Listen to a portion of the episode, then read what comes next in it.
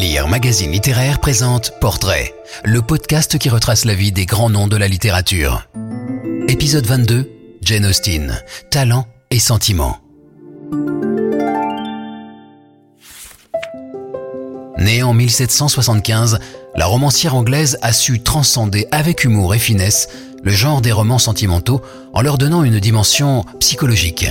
Avec un regard critique sur la société et la condition sociale de la femme, Jane Austen est entrée au panthéon des plus grands écrivains anglais. Tenue pour avoir inauguré la tradition des romans psychologiques anglais, Jane Austen fait partie de ces écrivains dont la réputation en France demeure brouillée. On l'imagine volontiers auteur de romans sentimentaux un peu mièvres, des prototypes de la collection Harlequin version époque romantique. De fait, la situation de la jeune fille devant la question cruciale du mariage est l'un de ses thèmes de prédilection pour ne pas dire le leitmotiv de son œuvre. Mais c'est oublier que celle-ci se présente justement comme une critique des bleuettes qui avaient inondé la production littéraire de la seconde partie du XVIIIe siècle et qu'elle n'avait pas son pareil pour railler les pamoisons et les soupirs des sottes et ce serait faire peu de cas de l'admiration que son œuvre a suscité, qui va crescendo, surtout à partir de la publication par son neveu James Edward Austen de A Memoir of Jane Austen en 1869, et cela tant auprès du grand public qu'aux yeux d'écrivains de premier ordre comme Henry James, Virginia Woolf ou Vladimir Nabokov. Cette ostinolatrie ne s'est jamais démentie, ce dont témoignent encore les nombreuses adaptations contemporaines de son œuvre. Sa mort prématurée à 42 ans, des suites d'une maladie dont la nature a fait l'objet de nombreuses supputations, maladie de Hodgkin ou d'Addison, l'a certainement empêché d'enrichir une œuvre romanesque déjà considérable. Jane Austen est née le 16 décembre 1775 dans le sud de l'Angleterre, à Steventon, non loin de Basingstoke, dans le Hampshire. Son père, George Austen, pasteur anglican, était un homme cultivé et un grand lecteur. Sa mère, Cassandra Lee, quoique valétudinaire, était un esprit lucide et prompt à déceler tout contraste comique entre faux semblants et la réalité, entre la vérité et la vanité des rêves, trait de caractère dont Jane hérita. Le couple eut huit enfants. Jane était la septième, et ses revenus, bien que modestes, étaient suffisants pour faire vivre sa famille dans le cadre champêtre et provincial où Jane a passé une bonne partie de sa vie et dont elle a fait le théâtre principal de sa création littéraire. Avec sa sœur aînée Cassandra, dans la proximité de laquelle elle devait vivre presque toute sa vie, Jane fut envoyée pour son éducation primaire auprès d'une cousine assez collée-montée, Mrs. Anne Coley. L'expérience n'étant guère concluante, deux ans plus tard, les filles Austin furent inscrites comme pensionnaires à l'Abbey House School de Reading. De retour à Steventon, l'accès à la riche bibliothèque paternelle permit à Jane de compléter sa formation par des lectures. Elle s'imprégna des grands maîtres du roman anglais du XVIIIe siècle, Samuel Johnson, Lawrence Stern, Henry Fielding, Samuel Richardson, Anne Radcliffe ou Fanny Burney. Exemple typique de ce que la lecture est aussi une expérience unique d'apprentissage de la vie, elle fut, dans le cas de Jane, à l'origine de sa vocation d'écrivain, même si, à n'en pas douter, les livres avaient pour elle valeur de refuge et lui offraient un monde peut-être plus facile à comprendre que celui bien réel auquel elle avait à se confronter. De la fin des années 1780 datent ainsi des poèmes, des histoires et des pièces de théâtre qu'on retrouve dans les trois cahiers dits de Juvenilia et qui ne furent publiés que bien après sa mort en annexe de A Memoir of Jane Austen. Virginia Woolf eut à cœur d'insister sur la liberté de ton de ses premières tentatives littéraires dans lesquelles l'adolescente n'hésitait pas à appeler un chat un chat tranchant par avance avec l'extraordinaire rigidité qui devait caractériser l'éducation des jeunes filles pendant l'ère victorienne. Mais, outre cette liberté impensable dans le siècle qui suivit, la jeune Jane faisait aussi preuve d'allant et de drôlerie, d'un sens aigu du comique des situations. Toutes les vertus se rencontraient en Lady Williams. Cette veuve possédait d'un beau douaire et les ruines d'un beau visage, lit-on dans un de ses premiers essais. Alors qu'elle n'en était qu'à ses gammes, Jane Austen était déjà sotto voce, pleinement elle-même. Ainsi, dès les Juvenilia, la voit-on réagir au vocabulaire convenu du roman de l'époque et à sa psychologie simpliste. Amour et amitié en 1790 est, parmi ses essais de jeunesse, l'un des plus aboutis.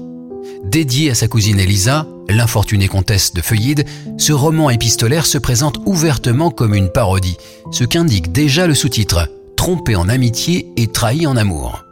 L'intrigue pourrait laisser penser qu'on a affaire à un conte de fées ou à un roman sentimental, avec ses retournements spectaculaires et ses évanouissements, mais le lecteur se rend compte très vite que Jane Austen y tourne en ridicule la sensiblerie romantique. Entre la fin de la première rédaction des Juvenilia vers 1794, Jane n'a pas 20 ans, et la publication en 1811 de son premier livre, Sense and Sensibility, en français Le cœur et la raison ou Raison et sentiment, le temps de Fleur a passé pour la jeune fille. Elle n'est plus la jeune adolescente qui prenait conscience de son pouvoir de création romanesque, ni la Diane chasseresse en quête, comme nombre de ses héroïnes, du mari qui l'aurait établi et lui aurait assuré son avenir. Quelques événements avaient bouleversé son existence. Peut-être parce que l'état de santé de sa femme s'était détérioré, George Austin avait brusquement décidé, en novembre 1800, de prendre sa retraite, ce qui avait eu pour conséquence d'installer la famille à Bath dans une maison de ville ouverte sur un jardin à l'anglaise. L'année suivante, Jane avait sérieusement envisagé de se marier, mais l'élu de son cœur, dont l'identité ne nous est pas connue, mourut soudainement. Sans doute, cette dernière circonstance joua-t-elle un rôle dans sa décision en novembre 1802 de se rétracter après avoir, un bref moment, accepté de se fiancer avec Harris Bigwither, l'héritier qu'il avait demandé en mariage. Bref, bien que la question du mariage soit au centre de son œuvre, Jane Austen avait fini par se résoudre peu à peu à demeurer vieille fille et à mener une vie assez chiche, les femmes célibataires ayant une redoutable propension à être pauvres. La loi interdisait alors aux filles d'hériter de biens immobiliers. Aussi, la mort en 1805 de George Austen devait-elle placer Cassandra, Jane et leur mère dans la dépendance de leurs frères et fils. Elles vécurent d'abord dans un cottage loué à Bath, puis à Southampton, chez Frank, qui faisait une brillante carrière dans la Royal Navy. Ce fut une période difficile pour Jane et pour sa sœur Cassandra, Jane renonçant même pendant quelques mois à écrire.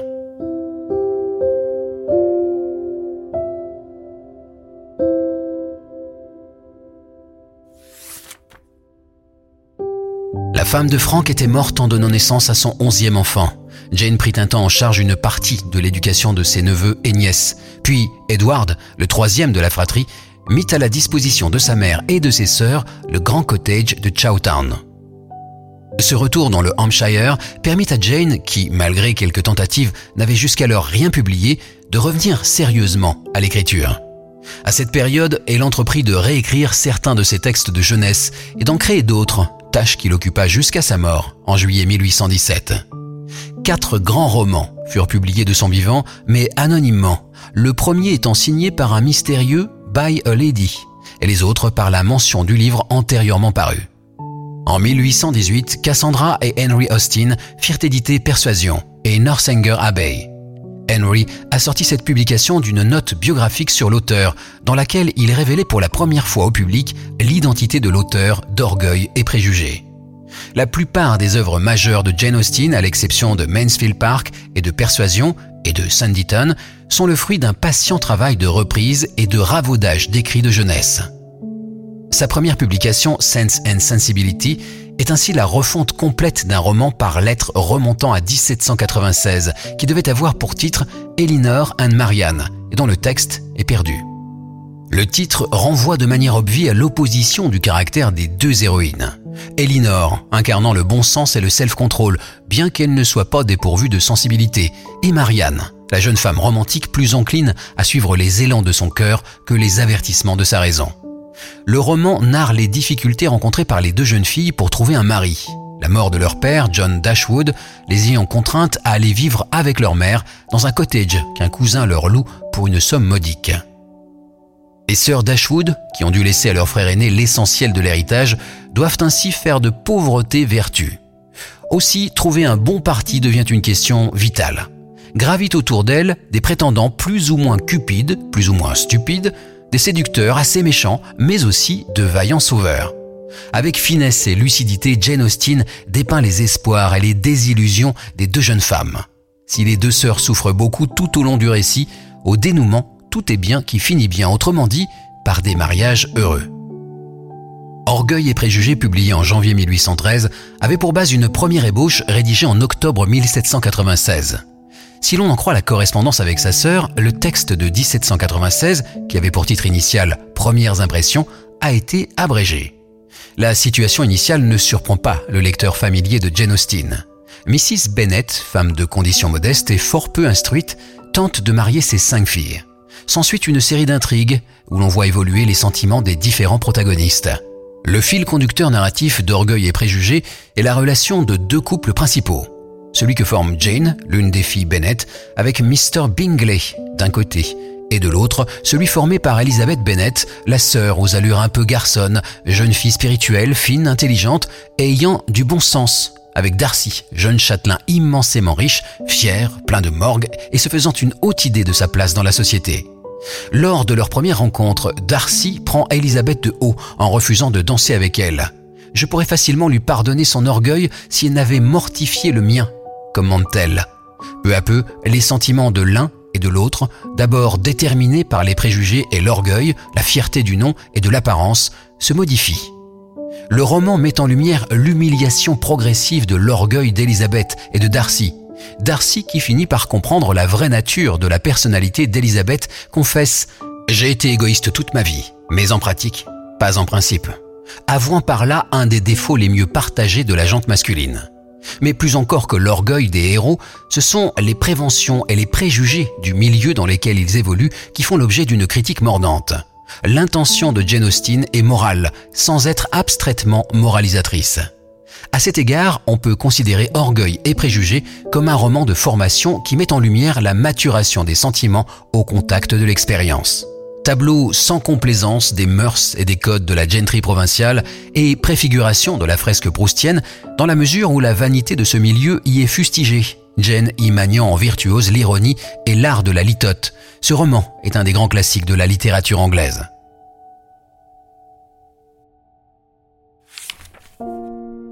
Mansfield Park, ou Les Trois Cousines, commencé en 1811 et publié en 1814 en trois volumes, offre en 48 chapitres, et à travers les relations de deux familles de propriétaires terriens, les Bertram et les Rushworth, une autre galerie de personnages dont la vacuité et souvent la bêtise sont habilement contrebalancés par la figure attachante et déchirante de Fanny Price, personnage à travers duquel le récit est filtré.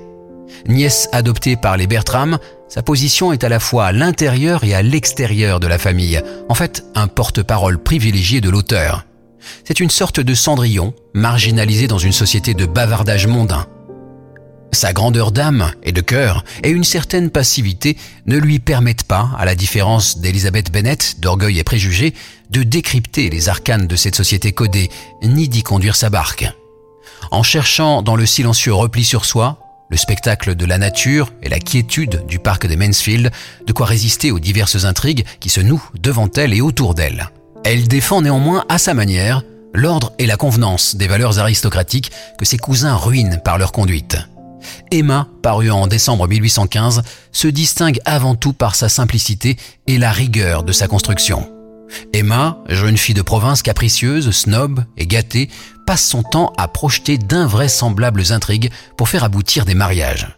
Elle présente sa protégée à Mrs. Harriet Smith, dont les origines sont obscures. A natural daughter of nobody knows whom, s'exclame Mrs. Knightley, à tous les jeunes hommes célibataires dans la ville imaginaire de Highbury.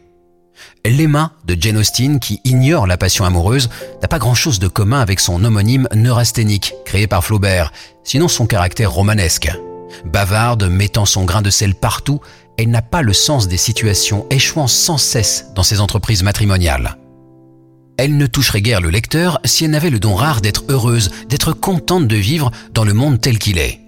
Elle n'a certes pas l'intelligence d'Elisabeth, ni le cœur sensible et dévoué de Fanny, mais en ce qu'elle incarne, la vie amoureuse d'elle-même, une certaine forme de réconciliation avec soi, elle n'en témoigne pas moins de l'un des aspects profonds du caractère de Jane. Parmi les autres projections plausibles de Jane Austen dans les personnages qu'elle a créés, il faut aussi y compter Anne Elliot, l'héroïne fanée de Persuasion, le roman sans doute le plus autobiographique achevé peu avant sa mort.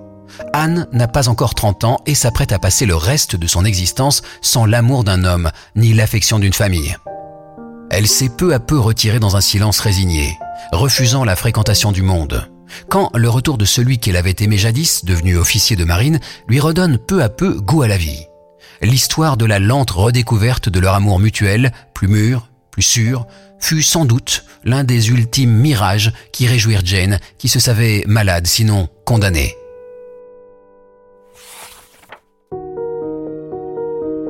Achevé en 1803, l'abbaye de Northanger ne fut finalement publiée posthumément qu'en 1818. Le roman narre l'histoire de la fille d'un riche pasteur, Catherine Morland. Éprise du jeune Henry Tilney, elle est invitée dans sa vieille demeure moyenâgeuse de l'abbaye de Northanger par le général Tilney, le père d'Henry, qui est fort intéressé par la richesse supposée des Morlands. Lectrice des romans d'Anne Radcliffe, son tempérament romanesque et les effusions d'une imagination trop prompte à s'enflammer conduisent la jeune fille à toutes sortes de fantaisies. Elle croit voir un vieux manuscrit dans une simple note de blanchisserie et se persuade que le général serait l'auteur d'un affreux délit. Ces extravagances n'auraient pas porté à conséquence si elles n'avaient pas induit chez la jeune écervelée des erreurs de jugement sur la famille qui l'avait invitée. Une fois ramenée à la raison par Henry, elle doit se défendre à son tour contre les préventions du général contre sa propre famille, le beau-frère de Catherine ayant méthodiquement calomnié la famille Morland. Si, par son sujet, Northanger Abbey s'inscrit dans la droite ligne des autres romans de Jane Austen, il se singularise cependant par son côté farce et sa manière de souligner mezzo voce l'influence néfaste de la lecture des romans gothiques ou noirs sur les esprits encore naïfs. Sans doute, toujours convaincue à la fin de sa vie comme à ses débuts que le monde n'était qu'une merveilleuse et absurde folie, avait-elle fait sienne cette formule du père d'Élisabeth dans Orgueil et Préjugés? Pourquoi sommes-nous au monde sinon pour amuser nos voisins et rire d'eux à notre tour? Dont acte.